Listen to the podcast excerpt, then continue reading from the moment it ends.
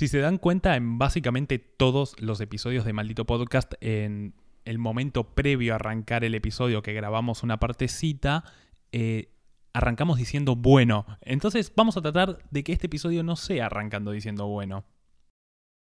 Bueno.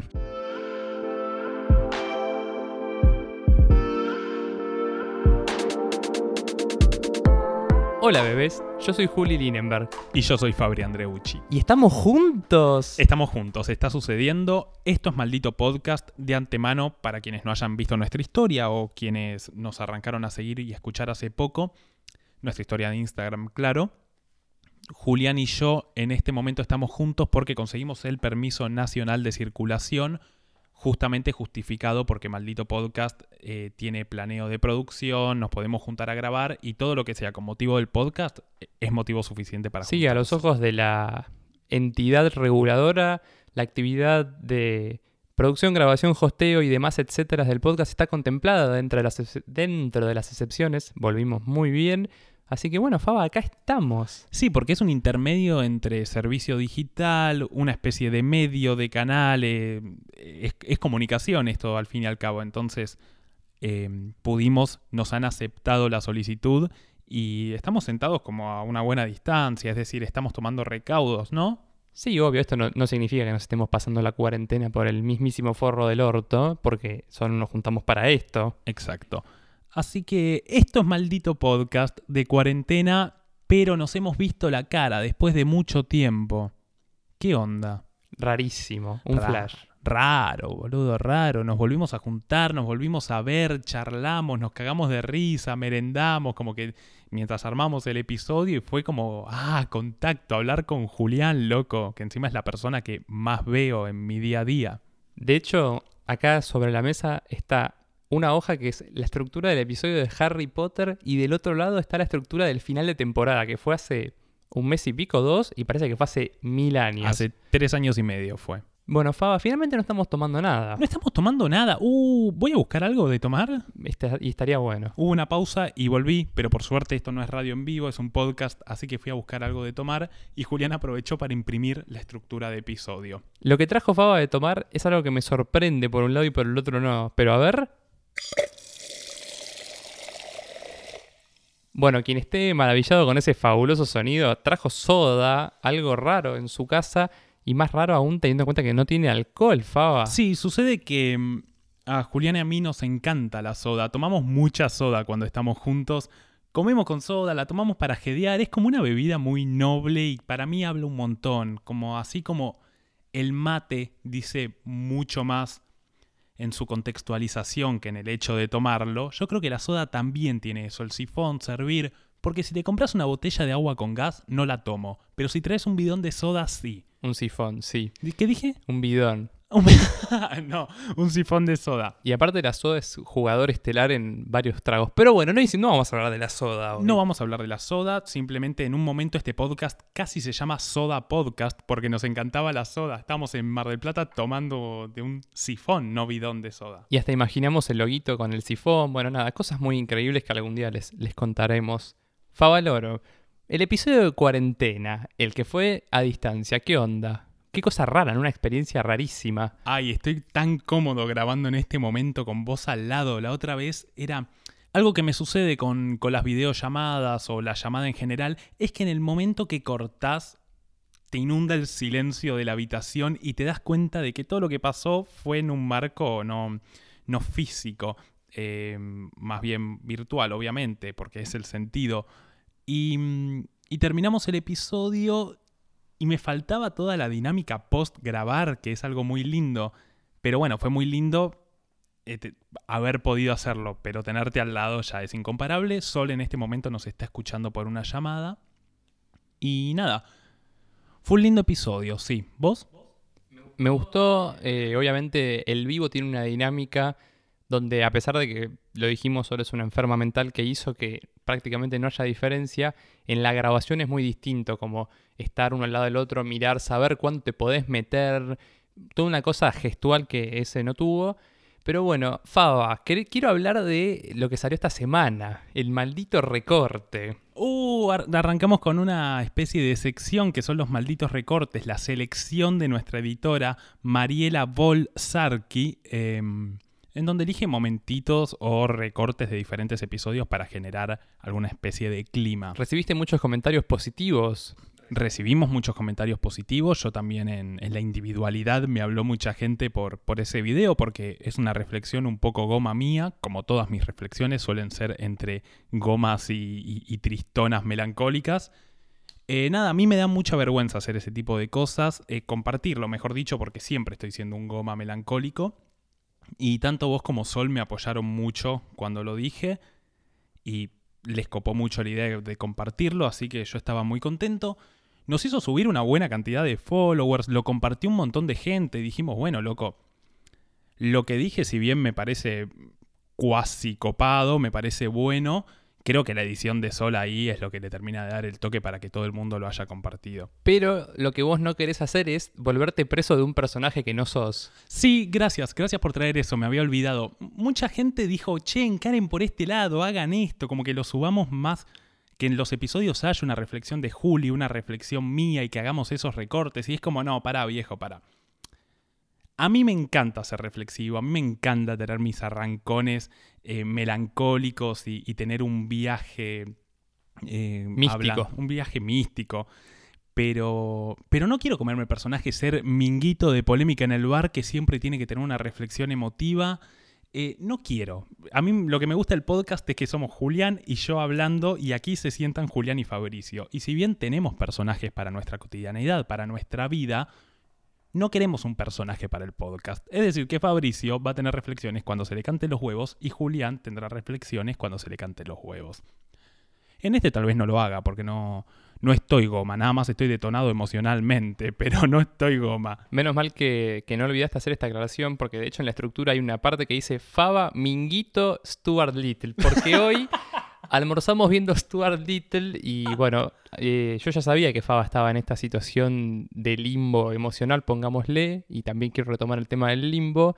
Y justo vimos Stuart Little y vimos que Stuart Little todo el tiempo está como viviendo momentos, es como nunca había sido tan feliz, nunca había tenido una familia. Y yo no podía evitar mirar la fava y cagarme de risa y decir tipo, sos vos, amigo. Porque estamos jodiendo, no, para, yo en mi día a día soy más bien un personaje como cínico, jodón y, y tengo como reflexiones medio oscuras, muy parecido a Julián en ese aspecto, por eso somos amigos. Pero estábamos jodiendo con el personaje de Fabricio Minguito reflexivo y en esa película, pero mírenla porque en todo momento Stuart Little se queda meditabundo y le dicen, ¿qué sucede? Es que nunca tuve una familia, dice, y se pone a llorar. Va, no se pone a llorar, pero todo clima melancólico. El tío está por sacar una foto y se queda viéndolos bajando la cámara. ¿Qué sucede? Es un momento muy hermoso, tira. Y jodíamos que ahora yo soy Favalorito Little o fa, Faval, Favalo Little, no sé. Faba, Minguito Little, bueno, no sé. Y después retomando el asunto del limbo, esto sigue siendo un limbo, esto no es la segunda temporada. En un mundo ideal, nosotros a esta altura estábamos preproduciendo, arre, pero no, en serio, teníamos pensado toda una preproducción para la segunda temporada que iba a volver en mayo, porque la realidad es que no vamos a hacer una segunda temporada en este contexto de 20 episodios, Faba y yo, porque no es maldito podcast, la esencia de maldito podcast son les invitades. Así que bueno, eso está en suspenso, pero de todas formas queríamos seguir llegándoles. Claro, ni hablar y sabiendo que, que en la cuarentena uno trata de, de consumir cosas que lo puedan acompañar de alguna manera. Así que si maldito podcast te sirve y a alguien le sirve, compartilo y escúchalo durante tu cuarentena. Tengo la bola llena del chiste de Cuarentini. Me hizo reír mucho la primera vez, pero ya me cansé. No me hizo reír ni ese, ni cuarentona, ni cuarentetas, ni ninguno de... eh, cuarentena, cuarentenas no lo había visto. Ah. ¿no viste? Había un tweet que decía que no se dice más Zenut, se dice a ver esas cuarentetas. Ah, mira.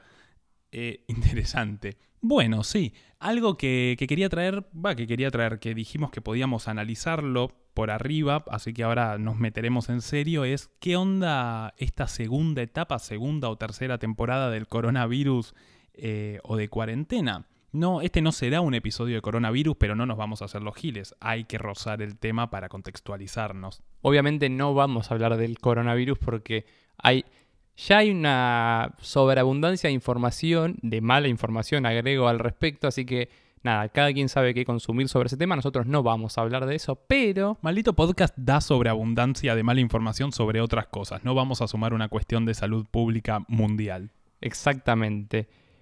Justo ahí, cuando estábamos planeando este episodio, como que le dije a Faba, che, el, el episodio a distancia salió hace dos, tres semanas, parece que fue hace una bocha. Yo siento que es hace un montón. eh, desde que arrancó la cuarentena, mismo la gente que no estamos viendo, tal vez hay personas que hoy extrañamos, que no vemos hace muchísimo más tiempo, que hemos no visto por muchísimo más tiempo, mejor dicho. Pero bueno, saturados en la rutina y en el ritmo del día a día, se hace un poco más llevadero y de golpe a la semana de cuarentena estábamos llorando por extrañar a alguien. Entonces es muy interesante cómo pasa el tiempo y lo que he dicho en el episodio anterior. Te das cuenta de que al final el dicho la vida es corta no es tan cierto, porque los días son larguísimos, viejo. Sí, salvo que te levantes a las 2 de la tarde como quien habla. Eh, sí, además, eh, pensá que en el día a día, yo te digo el día a día, ah, les cuento, para los que no saben, me recibí, jeje, me recibí durante la cuarentena, soy licenciado en diseño gráfico, Capo, Fabri, capo. capo, Fabri, capo, capo, capo, porque hice un final remoto, me aprobaron la tesis y aquí estoy eh, recibido en pantuflas. Igual sos un personaje medio ambiguo, porque vos no querías la cagada a palos y todo eso, así que como Lo que... quería, pero quería que me tiren glitter, no sé, me recibí en la soledad de mi casa y fue toda una experiencia muy interesante. Pero te recibiste. Pero me recibí. Y, pero les cuento como el día a día, por ejemplo, de cuando cursaba y no existía el coronavirus. Yo me levantaba, ya teniendo en cuenta que duermo poco, pero supongamos que hubiese llevado un ritmo de sueño normal, porque yo tengo un problema en el que no duermo más de 5 horas por día. Pero si dormís 8 horas, el día dura 24, ya te lleva un tercio del día a dormir. Laburar, yo laburaba en esa época 8 horas. Entre la ida y la vuelta tenía una hora, una hora y media. De ahí me iba a cursar, que eran 4 horas más. Es decir, que de las 24 horas del día tenía ocupadas las 8 de dormir, las más de 8 de laburar, que ponerle que sean 10 horas entre ida y vuelta, y las 4 de cursada. O sea que tenía 20 horas. Eran 20 horas, solo te quedaban 4 horas del día para vos. Y eso es a, lo que voy, el sistema te sumerge en una especie de, de limbo en el que el tiempo para vos es muy escaso y es muy limitado. Y hoy esto de la cuarentena te invita, la cuarentena, la cuarentetas, te invita a que tu día sea para vos y que puedas hacerlo verdaderamente, no sé si productivo porque no podés salir, pero al menos en términos reflexivos, mentales y personales, eh, tenés mucho tiempo para vos, incluso de sobra. Entonces, eh, ¿qué onda? Sí, como que antes era muy poco y ahora quizás es demasiado. Pero lo que a mí me, me tuvo pensando mucho estos días es cómo el coronavirus se llevó puesto un tercio del año ya, porque estamos a, miro mi reloj, 18 de abril cuando estamos grabando esto, y nada, obviamente esto pinta para, para largo. No sé, con Faba pensábamos que obviamente medio año se va a voltear. ¿Y cuál fue la solución que yo propuse? Fue que el 31 de diciembre de 2020 los relojes vuelvan al 1 de enero de 2020 y no haya existido este año. Julián propone que no haya existido el 2020, a lo que yo le empecé a plantear cosas. Por ejemplo, yo que tendría, yo cumplo 24 años en diciembre y Julián me dijo, no, volvés a tener 23. Y le digo, pero pará, eso quiere decir que va a decir, por ejemplo, que la gente que muere, que dice nació en 1996 y murió en, 19, en 2025, ¿qué? qué? No, no se cuenta ese año que no existió, o sea, no murió a los, a los no sé qué años era, pero ponele, en vez de morir a los 24, murió a los 23. Yo te dije que la edad es una construcción social como todo, y aparte, ¿a quién le importa? O sea, no cambia nada, la persona ya se murió, ya está. Y pero para los bebés que nacen ahora, esos bebés eh, tendrían la misma edad que los pibes que nacieron en el 2020. No, ¿sabes que lo de los bebés ya lo pensé y tengo la salida ideal? Si tu bebé nace este año, le das estos meses de changüí para que se adapte y empezás a contar a partir del nuevo 2020. Le diste seis meses de vida gratis. Sí, ok. Es raro, es raro, pero me parece muy interesante el planteo que se reinicie el 2020. El 2020 va a quedar marcado, pero yo te decía, a fuego, se va a estudiar este año. Se va a estudiar. Yo ya necesito leer a sociólogos hablando de esto. A lo que voy es que, ¿qué caballo de Troya metimos esta semana? Hemos metido un caballo de Troya y es sobre qué querrían que hagamos un episodio. Y nos han contestado, bastantes nos han contestado, y lo que no sabían es que en realidad era para este episodio del limbo que no corresponde a ninguna temporada. El episodio en su planeamiento fue llamado Combo Loco o Popurrí. Voy a hacer el disclaimer y decir que la verdad las ideas eran bastante una poronga. empezando porque una, dos, tres, cuatro personas dijeron que hagamos un episodio de Friends cuando creo que lo aclaramos en el piloto aprox que no nos gusta Friends y a menos que venga la Warner y nos ponga cantidad de dinero con muchos ceros, no la vamos a ver porque no tenemos ganas, no nos interesa. Stop trying to make friends happen. Bueno. Ah, la, cheta de zona norte. Eh, sí, no, no va a suceder un episodio de Friends porque no nos gusta, vamos a hablar en contra y no vamos a ver Friends, que es larguísima, que no nos hace reír, perdónennos, para hacer un episodio, eh, a menos que quiera venir Warner y me gustará lo que tú quieras que me guste en la medida que me pagues. Pero como Warner no va a venir a pagarle al maldito podcast, no habrá episodio de Friends. Aparte, para que no, no nos tilden de hablar sin conocimiento de causa, yo quise ver Friends y me quedaba dormido en los episodios, así que canceladísimo. Después, oh, ya empezamos otra vez con estos apellidos y nombres de usuario difíciles, boludo. Ana Aymeri y Galika Demian dicen el de veganismo, Peren el de veganismo. Bueno, ya lo hemos dicho hasta el hartazgo, creo. Eh, el episodio de veganismo va a suceder en una segunda temporada que esperamos que suceda cuando esto se normalice, con un invitado o una invitada como eh, demanda la dinámica de Maldito Podcast, que sepa con conocimiento de causa del tema. Porque si no, a ver, bueno, fue episodio de veganismo. Yo como carne, vos comes carne. Oh, sí, una movida fantástica el veganismo. Claro, también vamos a hacer uno de feminismo diciendo lo que no entienden las mujeres. No, no vamos a hacer un episodio aún de algo que. Que, no compartamos o que no vivamos. Podemos opinar de veganismo, tenemos opiniones de veganismo, de hecho, pero no vamos a hacer un episodio de eso sin una voz autorizada que pueda informar realmente. Porque si no es un podcast de opinión, y si bien nos gusta opinar y boludear, eh, queremos que una persona venga a informar en serio y que nos venga a enseñar a nosotros también. Así que sucederá el episodio de veganismo, nos tiene muy manijas al respecto, pero habrá que esperar a, que exista eh, la posibilidad de traer a un invitado o invitada. Aparte, yo creo que va a ser de los pocos episodios donde el invitado o la invitada nos va a putear. Las ganas que tengo de que eso pase desde que empezó el podcast no tiene nombre. Después, Pepo, Chalucho, Nicolai, Flori Farías y Lugarri. Ah, no, Lugarri no, pero bueno, te voy a meter en la misma bolsa. Eh, pidieron episodios sobre teorías conspirativas, vida fuera del planeta Tierra, la Pampa no existe, etc. Eh, voy a hablar obviamente por mí, igual creo que Faba también comparte. No me parece el momento apropiado para hacer un episodio al respecto. Estamos viviendo en una teoría conspirativa en este momento. A ver, está todo el mundo dando su versión de, no, el virus chino, no, pero que lo mandó Trump. Eh, estamos realmente viviendo en un momento donde todo el mundo tira una teoría conspirativa y creo que hacer un episodio de teorías conspirativas sería ser hipócritas de nuestra parte y alimentar este quilombo del cual nos quejamos tanto. Nos encantan, recontra disfrutamos el episodio de console, quedaron mil pendientes, pero simplemente este no es el momento. No, no es el momento además porque lo, que decía Julia, hay una cantidad de gente diciendo esto es un virus del comunismo chino y otros diciendo esto es un virus que mandó los Estados Unidos para sacarle a China la competencia, etc.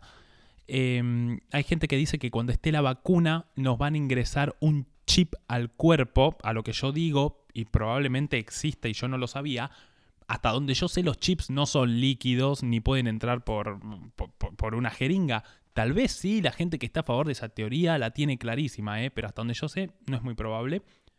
Y a su vez agrego, me sorprende, me sorprende la creatividad humana de creer que este virus es todo un resultado de un planeamiento y una cuestión conspiranoica, en vez de decir, che, ¿sabés que la industria del consumo animal está funcionando para el orto? Y acá no vamos a traer la bandera de no coman animales porque nosotros los comemos y seríamos hipócritas, pero sí por lo menos traeremos la bandera de con cuestiones bromatológicas correspondientes y, adecuadas, esto no hubiese sucedido porque transportas animales vivos y te los comes tibios. Entonces, eh, me sorprende cómo el ser humano necesita la teoría conspirativa y es simplemente que somos unos pelotudos. Sí, en otras palabras, te hubieras comido el murciélago bien cocido y no tibio, realmente. Tanto te costaba hervir un poco más el murciélago, dice el audio. Sí.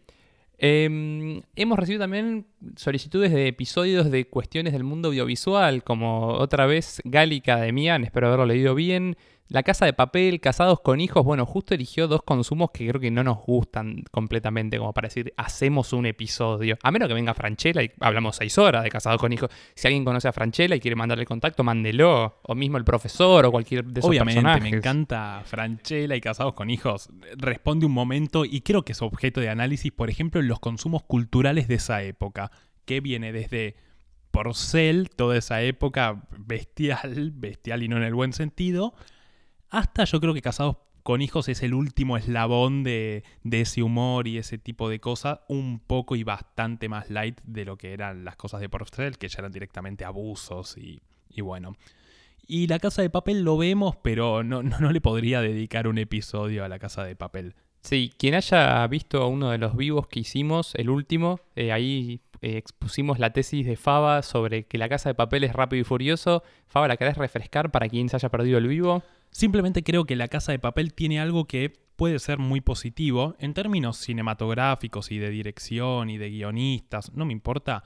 Eh, es una verga porque es algo que no te lleva a pensar y, y, y nada de lo que sucede tiene una lógica. Ahora, teniendo en cuenta que es momento de cuarentena o cuando estás sumergido en la rutina y necesitas aflojar la cabeza, tanto rápido y furioso como la casa de papel no te hace pensar, te explican todo lo que pasa, no dejan nada a la interpretación, vos ya sabés qué es lo que sucede y algunas cosas no tienen sentido y de todos modos las permitís, como tienen un helicóptero, ¿cómo lo compraron? El mercado negro, que es una especie de un hechicero lo hizo. Increíble.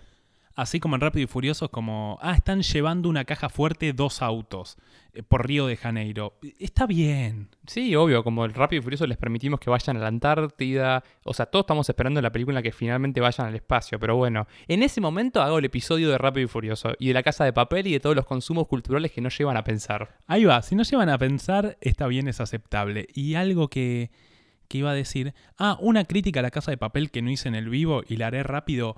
No te quieras hacer el inclusivo metiendo un personaje que es que vendría a ser una chica trans si vas a contratar una mujer cis para hacerlo. Contrata una chica trans. Hay muchas chicas trans que quieren dedicarse a la actuación y que son actrices muy buenas, así como chicos trans. Si querés un cordobés, contrata un, cordobés, no hagas que un porteño hable en cordobés. Si querés un chico con discapacidad o chica con discapacidad, lo mismo. Si querés una persona que sea chico o chica trans, lo mismo. Es decir, no es muy complicado. Dale espacio y da aportar el cupo laboral. Bueno, esto se convirtió en el episodio de la casa de papel finalmente, pero no. Después nuestra amiga algo personal insiste con que hagamos el episodio del universo cinematográfico de Marvel. Yo creo que en algún momento sucederá, pero basta de empujarme porque estoy más lejos que nunca por ahora. Muy bien, sí. Te odio, Marvel. Después, nuestra amiga de Café con Whisky dice, un exclusivo de series redaría, sí, es algo que obviamente está en el tintero. También estaría bueno hacerlo con alguien que haya visto más series que nosotros o que tenga alguna interpretación que nosotros no podamos dar. Otro de amor, y supongo que estará refiriendo al que hicimos con Iván, nos encantaría. Y necesito a Julián puteando más seguido. Bueno, más seguido de lo que ya puteo sería como un absurdo. Otro episodio de Desamor. Hacemos Desamor parte 2. En cuarentena, ¿te imaginas? ¡Pah! No, en cuarentena. Yo como tengo la cabeza ahora, te hago un episodio de Desamor y... Videollamada con Iván, nos pegamos un balazo. Después, atendeme lo siguiente, dice, de brujerías. Es más, de las brujerías de los ex. Me gusta ese crossover, ¿eh? Teorías conspirativas y los ex. Claro, tenés un ex. Iván y Sol, teorías conspirativas, ex, Sol llorando todo el episodio, una locura. ¡Es una locura, boludo! ¡Pu, pu, pu! el otro día nos preguntamos con Julián qué dos invitades mezclaríamos para un episodio y llegamos a la conclusión de que probablemente mezclaríamos a Iván y a Londra. Porque hacemos un episodio de con la cuestión de amor y desamor que aporta Iván y también como es psicólogo puede abordar el tema sexual y Alondra con todo el tema sexual que te cagas de risa y creemos que sería un episodio divertidísimo. Sí, Alondra toda desbocada. Así que bueno, vamos a empezar el, el crowdfunding para comprar un cuarto micrófono. Vamos a dejarles el link a red. Eh, Aimin JK, no sé. O sea, boludo, media pila con los nombres de usuarios. Dice relaciones a distancia. No sé, Faba, ¿te querés detener un poco en relaciones a distancia? Relaciones a distancia es algo que no, que no podría tener. No podría. Me la distancia en la cuarentena me cuesta un montón. Me imagino una distancia en el día a día y en la rutina de yo vivo en Buenos Aires, vos vivís en Gessel. No, no, pe- pero no hay chance. A mí tampoco me cierra, o sea, la gente la practica, la relación a distancia y fabuloso, eh, pero, o sea, como que me parece que la palabra relación ya tiene una, una cosa intrínseca de un día a día, no te digo una cotidianidad porque no ves a tu pareja todos los días, pero un contacto cercano que una relación a distancia no te la da, a menos que tengas un avión privado para irte todos los días a donde sea. La relación a distancia yo no puedo porque si bien yo tengo dos caras, una cara que es muy desapegada y que puede no hablar con una persona con la que tengo un vínculo por una, dos, tres semanas porque no me surge, pero eso me pasa cuando no hay contacto físico. Yo necesito el contacto físico porque en persona, y vos lo sabrás, yo soy muy goma, yo soy pegote, yo abrazo, entonces con una pareja... eh, yo soy demasiado intenso en persona y casualmente mis parejas han sido muy intensas, es decir, que es lo que busco y la persona que está conmigo también busca eso. Sin embargo, tengo mi otra cara y es justamente a la distancia, cuando yo no tengo el contacto físico que me es muy necesario, y eso se trata en terapia, quédense tranquiles que ya lo estoy haciendo, eh, me vuelvo como una persona mucho más desapegada y fría y, y no podría, además sucede algo, algo que me pasa con la relación, es que para mí el amor debe ser algo que le escape a la rutina. Yo creo que el momento en el que el amor forma parte de lo rutinario o tu pareja forma parte de lo rutinario, hay algo de la frialdad del sistema que termina por, por achanchar esa relación y volverle una cosa plana. Julián me está mirando con cara, no me puse Stuart Little, pelotudo. A ver, amigo, ¿acaso tenés un palillo en la boca como minguito? En mi época, la cosa es sana. Quiéranse, loco viejito. No, no, mentira. No, ni en pedo, pero justamente siento que, ponele, tengo una pareja que vive en, decime un lugar. Radatili. ¿Qué- dó- ¿Dónde es Radatili? Creo que en Chubut, es muy lejos. Ok, tengo una pareja que vive en Radatili Y es un nombre gracioso. tengo la suerte de verla cada 10 días. Entonces, ponele, Dinero. pero ponele que tengo la suerte de verla cada 10 días a, a esta pareja, porque o viene acá o yo voy para ahí. Eso significa que cada 10 días, o por ejemplo, si te veo todos los fines de semana, un día de la semana está hecho para ver a mi pareja. Así como tengo un día para ir a la facultad, un día para ir a laburar, un día para... etcétera, como para ir al gimnasio, como que la pareja empieza a tener una calendarización un poco rara y, y no, yo creo que es la muerte de, de- de- de la espontaneidad. A mí me gusta, a mí me gustan los vínculos donde es, che, te quiero ver, yo también, bueno, nos vemos ahora, sí, veámonos ahora, o nos vemos mañana, o a mí me gusta esa dinámica, poder hacer lo que se quiere cuando se Sí, quiere. iba a ir a eso, justo dijiste la palabra espontaneidad, me parece que es fundamental. Va, a mí también me parece que, que es muy necesaria esa espontaneidad en el amor. Mm, qué frase de Cupido. Sí, sí, amigo. No, no tengo, un- no tengo, no tengo un escarbadiente, no soy un ratón, no. Así que, Así que vos fin de relaciones a distancia. Mi madre, wow, conecté amor con mi madre, bueno, a- al psicólogo. Por suerte estoy teniendo terapia con videollamada, pero era el orden de los comentarios. Pará, yo el otro día tuve una terapia. No, no, no, toqué todo el tema de desamor porque, bueno, fue muy necesario tocarlo. Eh, yo como en, en carne viva a los temas que atravesamos de mi inconsciente con mi psicólogo. ¿Escuchás eso? No es, el- haciéndose la paja. es Freud y Edipo haciéndose la paja a mano cambiada. Se habían sentado arriba de la mano para, bueno, etcétera. Retomo. Mi madre dijo un episodio sobre mascotas y familia. No sé, tiró como dos conceptos, ¿viste? Como un episodio sobre azúcar y bosques de tala, la tala de los bosques. Pero bueno, eh, yo creo que voy a hurgar en la psiquis de mi madre. Intuyo que es sobre, no sé, las mascotas en este momento que estamos todo el día en casa, no entienden un carajo. No sé, saludos al pobre Buster. sí, sí, un, un episodio sobre estufas a gas y, y- y- e industria textil. Eh, ojo que ese está más conectado. Pero bueno, a donde quería llegar es a los comentarios que tienen un tema en común que es la adolescencia. Pili Brandi nos dijo un episodio de bullying y experiencias de verga en la adolescencia. Josefina sobre su adolescencia, sé que es un tema re amplio pero bueno. Y Julieta Pignia, anécdotas de cómo fue su adolescencia y analizándola o algo así. La realidad es que este tema, la adolescencia como institución arre, obviamente súper amplio, no lo vamos a poder abordar, etc. Pero fue el que más nos llamó a hacer esta parte del episodio con la dinámica más fiel a maldito podcast de nosotros mano a mano. Sí, eh, fue muy interesante y dijimos, che, podríamos charlar un poco de la adolescencia, porque es una etapa donde si bien salís, eh, nosotros no estamos ni en la adultez ni en la adolescencia y no estamos muy lejanos en... Nuestro presente no está muy lejano de nuestra adolescencia, al menos de momento somos jóvenes aún. Entonces, es, interesante, tenemos muchos adolescentes que nos escuchan, de hecho, y yo pensaba, yo creo que por lo menos en lo que respecta a la psiquis de la persona, creo que la cuarentena em, es el peor. Che, hay un montón de perros ladrando, así que perdón si escuchan este episodio y escuchan perros ladrando. No sé, la cuarentena tiene a todo el mundo quieto, pero los perros de mierda siguen ladrando. ¿Ven por qué es mejor un gato? Hay un episodio, gato versus perro, Julián prefiere perros, yo prefiero gatos. Es básicamente lo mismo porque él prefiere verano y yo invierno. los perros son el verano y los gatos son el invierno, etc. En fin si hay un momento que no hubiese elegido para pasar la cuarentena es la adolescencia, porque creo que es el momento donde más movimiento, euforia necesitas y sentís. Si bien yo era como un adolescente muy calmo para tener en cuenta la ebullición hormonal que tenés en ese momento y cómo está tu cabeza. Y para el niño que había sido. Y para el niño que había sido, que era culo inquieto a más no poder, tener que estar de esta manera encerrado por la obligación de encerrarte con la rebeldía que sugiere la adolescencia, sería un palazo los huevos. Sin embargo, estoy hablando en términos de psiquis, como de, lo que es tener que estarse quieto.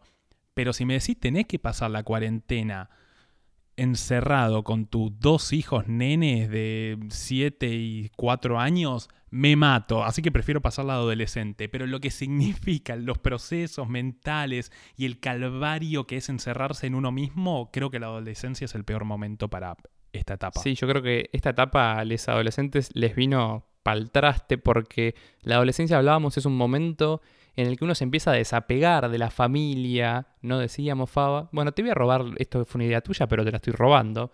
Eh, Favaloro decía que la, adolescencia, y te cito como si fueses una inminencia, eh, es el momento en el que uno se desapega de la familia, de la institución como familia, y te imaginas ahora, en vez de eh, estar saliendo con tus amigos y buscando, como que yo creo que en la adolescencia uno encuentra en las amistades, porque no es casualidad que las grandes amistades se hacen en esa etapa, no me vengan con la facultad y tres carajos.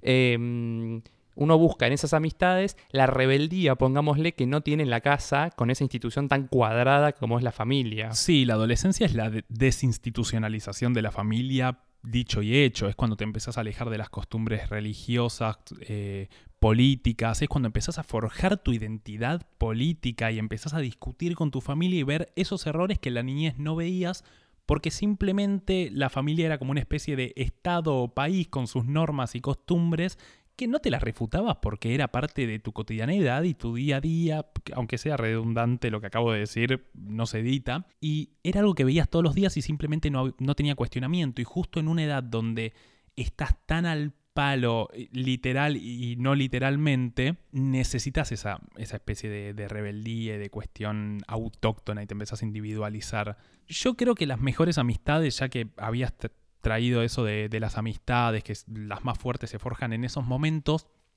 yo creo que es porque precisamente en la adolescencia es el momento en el que te enfrentas contra, entre grandes comillas de neón, como diría Bimbo, eh, a la autoridad. Porque cuando creces ya tenés forjada tu propia autoridad y empezás a ejercerla. Porque el poder no se tiene, se ejerce, etcétera, bla, bla, bla. Entonces, esas edades donde enfrentarte a la autoridad significa tanto, te vas encontrando con gente que está en la misma que vos y entre la risa y el compartir y el romper reglas y ser un poco rebeldón y yo creo que en esos momentos estás generando tu propia institución, porque yo creo que incluso en lo personal también responde una institucionalización.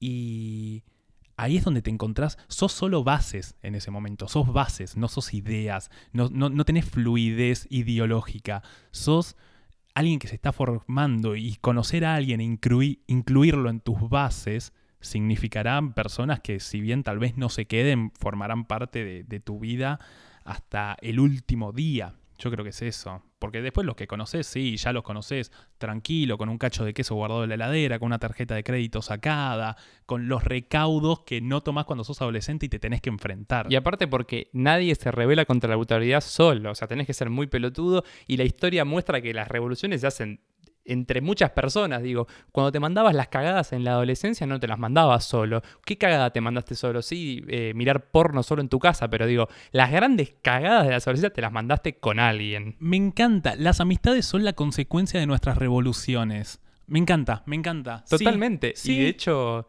yo quería llegar a esta parte de nuestra amistad. Yo encontraba, uff, me voy a poner, bueno, Dale, dale, Paso. Stuart Little, dale, Julián. Es Stuart Little al final. ¿eh? no, yo era pelusa. Stuart Little.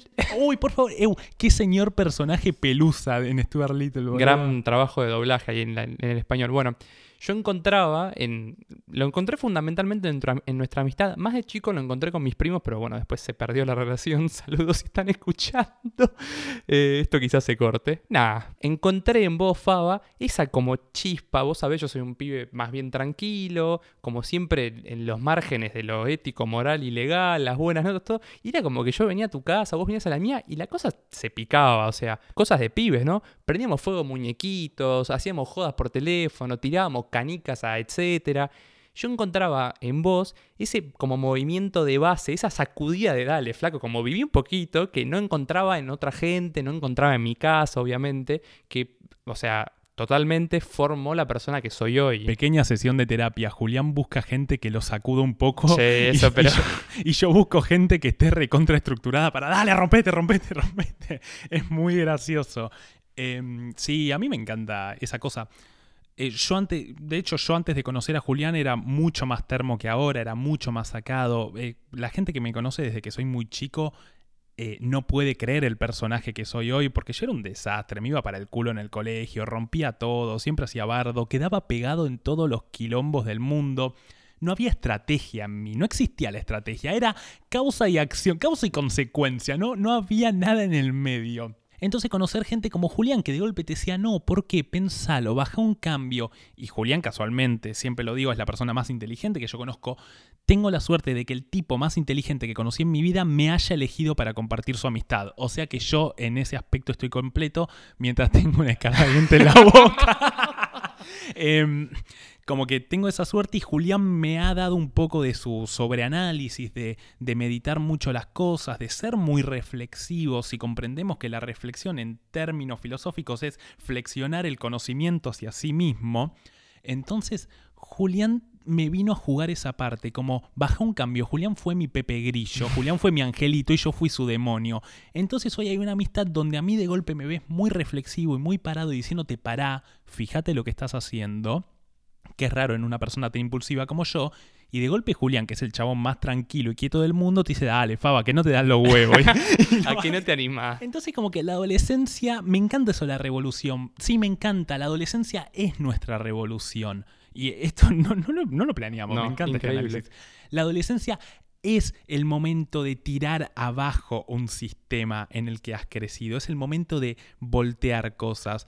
Y justamente la gente que conoces ahí son tus compañeros de lucha, tus compañeros de esa revolución. Entonces es muy difícil que conozcas en tu vida a alguien que pueda tomar ese lugar posterior a esa revolución, porque después son los amigos del campeón. A menos que tengas la revolución a los 40, lo cual sería algo para hablar en terapia. Pero esto se puso muy, muy guerrillero y quiero ir a la parte guevarista, que no la quiero obviar. ¿Lo guevarista no es guerrillero? No, no, no. Por eso quiero ir a eso. Cuando vos decías que tenías a los 15. Justamente a los... Depende de la edad, ¿no? Algunos más grandes, más chicos. Yo a los 14, 15 años, que es cuando empecé a, a leer mucho de política, historia y filosofía, gracias a Julián en parte y también a mi viejo, que me empezaron a acercar libros y qué sé yo. Y ahí es cuando empecé a cuestionar a mi familia ideológicamente, gracias justamente a mi viejo. Es decir, gracias padre por generarme el espíritu crítico. Toma esto, papá, toma esto, mamá. Toma esto, mamá, toma esto, papá, quieren mandarme al psiquiatra, toma esto, doctor, etcétera. Justamente creo que ese es el momento de formar las bases ideológicas y políticas. Yo creo que ahí es donde más al extremo llevas lo que, lo que terminás creyendo en un futuro. Yo a los 15 años tenía un cuadrito del Che Guevara, eh, leía ese tipo de cosas muy fervientemente, defendía esas ideas muy fervientemente. Lo tenías de fondo de pantalla en la computadora y creo que lo has tenido en el celular. Tenía de fondo de pantalla al Che Guevara, como que había una cuestión muy para ese lado. Y sin embargo, ese pibe, si bien yo hoy estoy, estaría muy en contra de ese pibe en, en un montón de cuestiones, no haremos un episodio para hablar del Che Guevara, pero ya no lo reivindico como hacía en ese momento. Hay mucho de ese pibe sacado con el Che Guevara de fondo diciéndole compañero a los amigos hoy. Ese pibe formó mis bases y probablemente no tenga mucho que ver. Probablemente hoy esté, en no todos los aspectos, de un lado que yo en ese entonces consideraba el enemigo. Y sin embargo, yo me siento identificado con ese pibe en mi base. Ese pibe está en mí y estará en mí. Y cuando yo me termino acercando mucho a ese enemigo, que es algo más sereno y más tranquilo y menos revolucionado, ese niño de 16 años, ese adolescente dice, pero ¿qué haces, hijo de puta? Todo enojado. Y aparece. Y a mí me gusta porque las bases son salvajes. El, el inconsciente, las bases, esas cosas nacen, nacen y explotan, son volcanes en ebullición constante. Me hace acordar esto, no me acuerdo si dije esta frase en el episodio de política o porque pasó después todo, pero estaba en el gimnasio, o sea, en un lugar completamente frío, como donde no hay, no hay lugar para una charla porque no es el objetivo ni nada, y un flaco del gimnasio del cual no sabía ni el nombre, estamos hablando, habían sido las elecciones, qué sé yo, y me hablaba sobre su historia de vida personal, política, y me decía que él había llegado a la conclusión de que hay que ser un comunista a los 15 para no ser un forro a los 40. Tal cual lo habías dicho y es verdad, porque a los 16 años es muy raro, porque yo creo que hay poca gente medida. O, tenés al Che Guevara de fondo, sos libertario. O sea, o votás experto, sos guevarista. Igual, ojo, no me parece mal, o sea, en el sentido de ser eh, libertario, etc. O sea, me parecería mal que seas un conformista a los 15 años. Si cuestionas desde la izquierda o desde la derecha, ya vos, a ver, yo tendré mi simpatía con uno y no con la otra, pero perfecto, cuestionalo. O sea, no seas oficialista a los 15. Claro, no seas nunca oficialista. Pero menos a los 15, porque, si a los 70 sos oficialista, y bueno, es el camino de la vida, la cuenta gorda en el banco.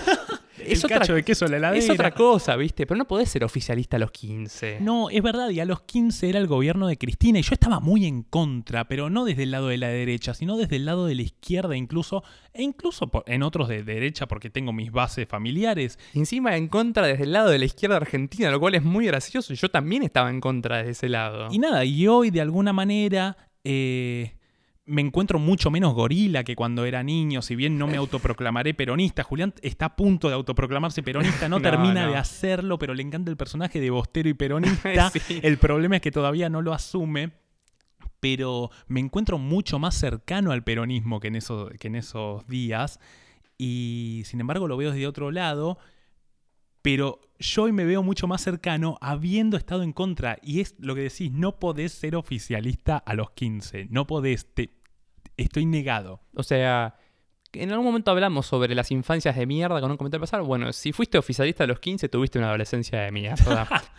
eh, que está muy bueno bancar causas, ir a marchas y, y respetar medidas políticas, pero enojate. Yo quiero pibes enojones. Yo quiero gente haciendo bardo. Enojate desde la izquierda o desde la derecha. Vos sabrás con cuál, pero enojate. Ahora, bajamos, ¿le bajamos la espuma al chocolate? Yo casi me pongo a hablar de, que lo que me acercó al peronismo es el antiperonismo, pero bueno, me, iba a poner salvaje. Pero iba a ser política, episodio 02. Sí, no, no, no vamos a hacer episodio de política. Otra cuestión que quería charlar sobre la adolescencia es cómo te la venden y cómo termina siendo. Porque yo me acuerdo miles de profesores en el colegio diciéndote, no, porque vos tenés que hacer las cosas bien ahora, porque después vas a la facultad y si no hiciste las cosas bien ahora, vas a hacer las cosas mal después. Tomando la adolescencia como un periodo de transición o preparación para llegar a un objetivo que sea el éxito académico y laboral. Y me parece restarle un valor importantísimo a la adolescencia. O sea, eh, quizás otra vez me pongo el escarbadiente, pero no me, pongas, o sea, el colegio como funciona a un objetivo mayor. El colegio tiene su objetivo, la adolescencia tiene su objetivo de vivirla, no de servir de, de base o de estructura para algo superior como es la adultez. Hay una frase de Allende que me encanta y la había descubierto cuando justamente en esa edad, que es ser joven y no ser revolucionario es una contradicción hasta biológica. Y me parece eso, tenés que tener ese fuego que te lleve a ese lado. A mí me gusta la gente picante y que en esas edades era picante. A mí me encanta eh, conocer un pibe, un adolescente y que sea no sé, no, no, sé si piola, porque yo no era necesariamente piola, pero que tenga esa pimienta y ese fuego que, que vos decís, acá hay algo, acá hay vida, acá hay alguien vivo, el fuego es vida, eso es vida. Y también, bueno, los dos estamos de acuerdo en que esto se da porque es el primer momento de búsqueda interior, la adolescencia, ¿no? De mirar para adentro. Sí, y si en algún momento tenés algún algún profesor que se detiene a decirte que tenés que forzarte en el colegio y tomar el hábito porque la facultad si no te pasa por encima, yo me llevé materias desde el primer año de la secundaria hasta el último, me iba como el orto, tenía unos en el boletín eventualmente y la facultad aprobé en tiempo y forma y nunca desaprobé ni un final, ni un parcial, ni un trabajo práctico. Solo desaprobé un final que es el que volví a rendir ahora para recibirme. Así que es cierto que tenés que tener una parte de disciplina para la facultad, pero que no te vengan con el miedo de como sos un desastre por tus notas, vas a... En la facultad tenés que saber manejar los tiempos. En la facultad no tenés que ser una persona que viva leyendo y lea 10.000 libros porque vas a ser de esas personas que la facultad la consumen. De hecho, esas personas que eran súper inteligentes en el colegio y que se pasaban todo el día estudiando, que no es tu caso porque vos eras muy inteligente, Julián, pero no estabas todo el día estudiando, nos podíamos juntar, te dabas tiempo a ser vos. Esa gente la facultad la pasa para el orto porque es la que se encierra, estudia, se saca un 8 y se frustra.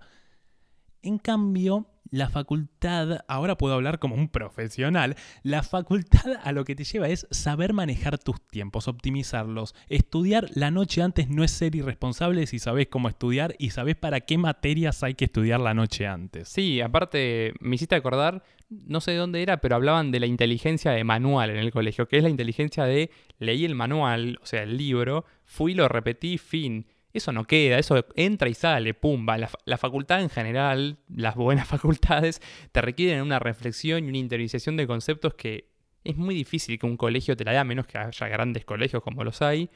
Pero yo también te hablo con el conocimiento de causa de que del colegio a la facultad me iba muy bien en el colegio y la facultad para que me vaya bien me tengo que pelar el ojete, o sea, no es que, oh, como me iba bien en el colegio, en la facultad me hago la paja pero no, me tengo que pelar el ojete lo mismo, quizás menos que una persona que le iba mal en el colegio. Entonces es como, nada, no hay fórmulas absolutas para eso. No las hay. Eh, sí, bien que aclarás, depende de la facultad y eso, Julián y yo hablamos de la experiencia de universidades nacionales, aunque en realidad el terciario lo hice en privado, pero sin embargo todos los profesores eran de UBA, pero bueno. Eh, Vos tenías algo para decirte, noté un poco enojado, pero no me lo terminaste de desarrollar en el craneamiento del episodio, que fue eh, el error etimológico que tiene la palabra adolescencia. Sí, hoy hablando del episodio, eh, transmití, o sea, transferí una duda que yo tenía dando vueltas desde siempre en el inconsciente, que era que mis viejos, profesores y demás decían que la adolescencia es un periodo donde hay que sufrir, porque la etimología de la palabra adolescencia viene de adolecer, que viene de sufrir, padecer.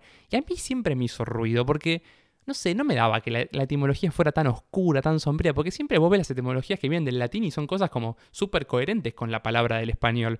Entonces, bueno, hoy lo investigué y me di cuenta finalmente que, como siempre, mis padres me mintieron, mis profesores me mintieron, no. Y adolescencia viene de adolecer y en su sentido habla sobre la falta de algo, y hablamos mucho sobre eso. Hablamos y dijimos, había otra palabra que era con la que se confundía el significado, que hablaba de un padecimiento casi del orden de la agonía. Y es como te lo transmitían, que la adolescencia es siempre dolor. Y no, la adolescencia no es dolor, es falta. La adolescencia, según lo que estuvimos viendo, averiguando, periodismo investigación express, eh, y Julián ya lo sabía de antemano esto, es que te falta algo constantemente. Justamente el sentimiento de la adolescencia es que nada te llena, nada te sirve y siempre necesitas más. Y cuando tenés más y tenés todo, querés un poquito menos. Entonces la adolescencia es un periodo de búsqueda constante. ¿Puede haber padecimiento, sufrimiento y agonía en la búsqueda? Claro que sí, pero hay búsquedas y y sentimientos de falta que saben ser muy satisfactorios porque también responden a el resultado de la espera y acá me pondré en filósofo, el varón de Montesquieu decía que la espera de una cosa ya es la cosa en sí. Esto ya lo dijiste en un episodio. Seguro lo dije. Creo que. Ah, en el de bilardismo. Ah, con Conte. Es verdad, lo dije. Es decir, que la adolescencia yo creo que es un periodo muy bello porque cuando salís de ella o cuando terminás encontrándolo hay una luz que es el resultado que ilumina todo ese camino sombrío que vos estuviste transitando. Los resultados de encontrarte a vos mismo post-adolescencia terminan dándole un sentido a todo y mientras más larga sea la espera o, no, no diría más larga, más dura, más trabajada, más eh, explotada o más adrenalínica, yo creo que al encontrarte a vos mismo y encontrar el resultado, eh, se ilumina todo de una manera muy zarpada, que puede ser muy satisfactoria y a la vez aterradora, porque hemos dicho en el episodio de política que explorarse uno mismo y hacerse cargo de uno mismo es también aterrador. También creo que esta etimología errada como un padecimiento y qué sé yo, tiene que ver con ese tránsito de, de que estás yendo a un lugar como la adultez, que es la madurez, es como la comodidad, y no, la adolescencia como es el pasaje y la vas a pasar como el culo, o sea, es el viaje, ¿viste? Y uno en un viaje la pasa mal. Y no, o sea, no. Eh, y nada, dijimos, che, ¿cuándo arranca adolescencia? ¿Cuándo termina? Porque esto se estira, esto no. Se supone que arranca a los 12, 13 y termina, habíamos dicho, a los 19, 20 más o menos. Porque lo que decíamos con Juli es, ¿cómo pasás de una etapa a la otra? Eh, porque yo no creo que se pase de una etapa a la otra eh, de manera inmediata y, y absoluta. Como, ok, hoy soy un adolescente, listo, hoy soy un joven adulto. No, Así que yo no creo que la adolescencia se termine a los 18, porque a los 18 estás terminando ese último año de colegio, cuando sabes que tu adolescencia es esperar el momento de consagración del estudiante de secundario, que es sexto, el viaje de egresados, la fiesta de egresados, y el año posterior a, a lo que es terminar el colegio, te encontrás en el CBC o en la facultad, pero pensás como aquel joven adolescente estudiante. Entonces, tu cabeza es la del estudiante, pero tu realidad es la del adulto. Pero vos no serás un adulto hasta que no pienses como ese adulto. Entonces, yo creo que la adultez, la, adultez o la post-adolescencia arranca más bien a los 19, 20. Igual, obviamente, todos sabemos que ese pasaje de la adolescencia a la adultez es subjetivo, es de cada uno, etc., etc., porque obviamente hemos conocido gente muy grande que vos decís, che, pero sigue siendo un adolescente. Gente que está en la edad del pavo a los 32, ¿no? Ni hablar, obviamente. O que tiene la, excitación del adolescente a los, a los 40, no, no. Y algo que encontramos es que hay un periodo que se llama el de la juventud plena, que corre de los 21, si no me equivoco, a los 24. Y yo le dije a Julián, che, vamos a... Este es nuestro último año de juventud plena. A lo que Julián me contestó... A lo que yo contesté que no, va a ser el año que viene, porque el 2020 se va a repetir, así que tenemos un año más de juventud plena. tenemos un año, eh, tenemos un plus de juventud plena. Somos como los viajes egresados que todas las agencias te prometían un día más. Si las agencias de viajes de egresados les dicen, si firman con nosotros, tienen un día más, les están mintiendo, chicos, basta. Sí, ¿Qué curro las agencias de viaje egresados? Bueno, ahí tenés gente que es adolescente toda la vida. Los coordinadores egresados 40 años y se están comiendo pibas de 16. Por favor, hermano, no lo hagas eso. No, no. Pero bueno, hemos hecho un episodio un poco largo, un poco popurrí, y yo creo que eso que está sonando de fondo, que viene como una especie de fade degradé, ¿qué sucede? Es la canción de Sol de que el episodio se termina. Sí, ahí está sonando. La gana que tengo de ir al circo. No, mentira. Eh, está terminando el episodio. Eh, es muy difícil hacer la despedida sin nuestro gag del avión, pero bueno, llegaremos a eso. Antes les quiero recordar a nuestros seguidores que estén atentos al Instagram, que nos sigan como ya saben que tienen que hacer, compartir y demás, porque en breve, en algunos días, estaremos anunciando una novedad que les les podrá traer un gran beneficio. Bueno, hicimos los reputísimos vasos, tenemos los vasos, los vamos a sortear, los growlers, las copas, ya lo tenemos, no lo mostramos todavía porque no estamos haciendo los, los interesantes y hay que sacarle lindas fotos, y sol, cuarentena, etcétera. Pero vamos a subir alguna linda foto del vaso, la copa y eso así los vende una vez. Eso es lo que se van a ganar en el sorteo, entre otros grandes premios. Lo que Julián acaba de decir con tremenda euforia es que tenemos hecho las pintas y los growlers de maldito podcast para que te tomes una Ricky Ricky cerveza en tu vaso, en tu pinta de Maldito Podcast y que la sirvas desde tu growler de Maldito Podcast. Sucederá, lo sortearemos, obviamente aún no lo venderemos porque todavía no les queremos sacar la plata. Esto no significa que no se las vayamos a sacar. Sucederá, pero no todavía, nos estamos ganando sus confianzas. Así que estén atentos y atentas al Instagram porque se viene ese anuncio. Así que bueno, ahí está sonando la canción. Eh, qué bello volver a hacer un episodio juntos, amigo. Qué bello verte y tener un contacto ajeno al de mi familia, a quien quiero muchísimo y disfruto, pero bueno, eh, nos hemos despegado de esto. Ojalá en breve puedan acercarse otro tipo de contactos, pero bueno, aquí estoy cubriendo probablemente uno de los más importantes de mi vida, que es el de mi compañero de revolución, digo con ese escarbadiente que viene a la boca. Eh, así que bueno, esto ha sido Maldito Podcast. Si nos subiremos a nuestro avión, ¿por qué? Porque tenemos nuestros permisos de circulación que el Estado nos ha otorgado gracias a, a Maldito Podcast. Así que con responsabilidad continuaremos con la cuarentena y a su vez... Eh, nada, tal vez grabemos, tal vez no grabemos, no sabemos cuándo volvemos. Ahora literalmente no sabemos si volvemos. Así que despida el episodio, mi joven amigue. Si te gustó, ya sabes, compartilo a tus amigues, más en este momento donde, o sea, seamos buenos entre nosotros, están todos al re pedo, o sea, ¿qué vas a hacer si no vas a escuchar maldito podcast? Así que bueno, compartilo, suscríbete, suscríbete en Spotify, que la gente ahí tiene como un delay, una disociación, suscríbete en Spotify, en Instagram, etc, etc, seguí la Sol que edita esta locura, Fada. Bueno, realmente no sé cuándo te vuelvo a ver. Nos volveremos a ver en algún momento, nos ponemos nuestros tapabocas, agarramos nuestros permisos y nos subimos al avión. Esto ha sido Maldito Podcast de Cuarentena, parte 2. Maldito Podcast.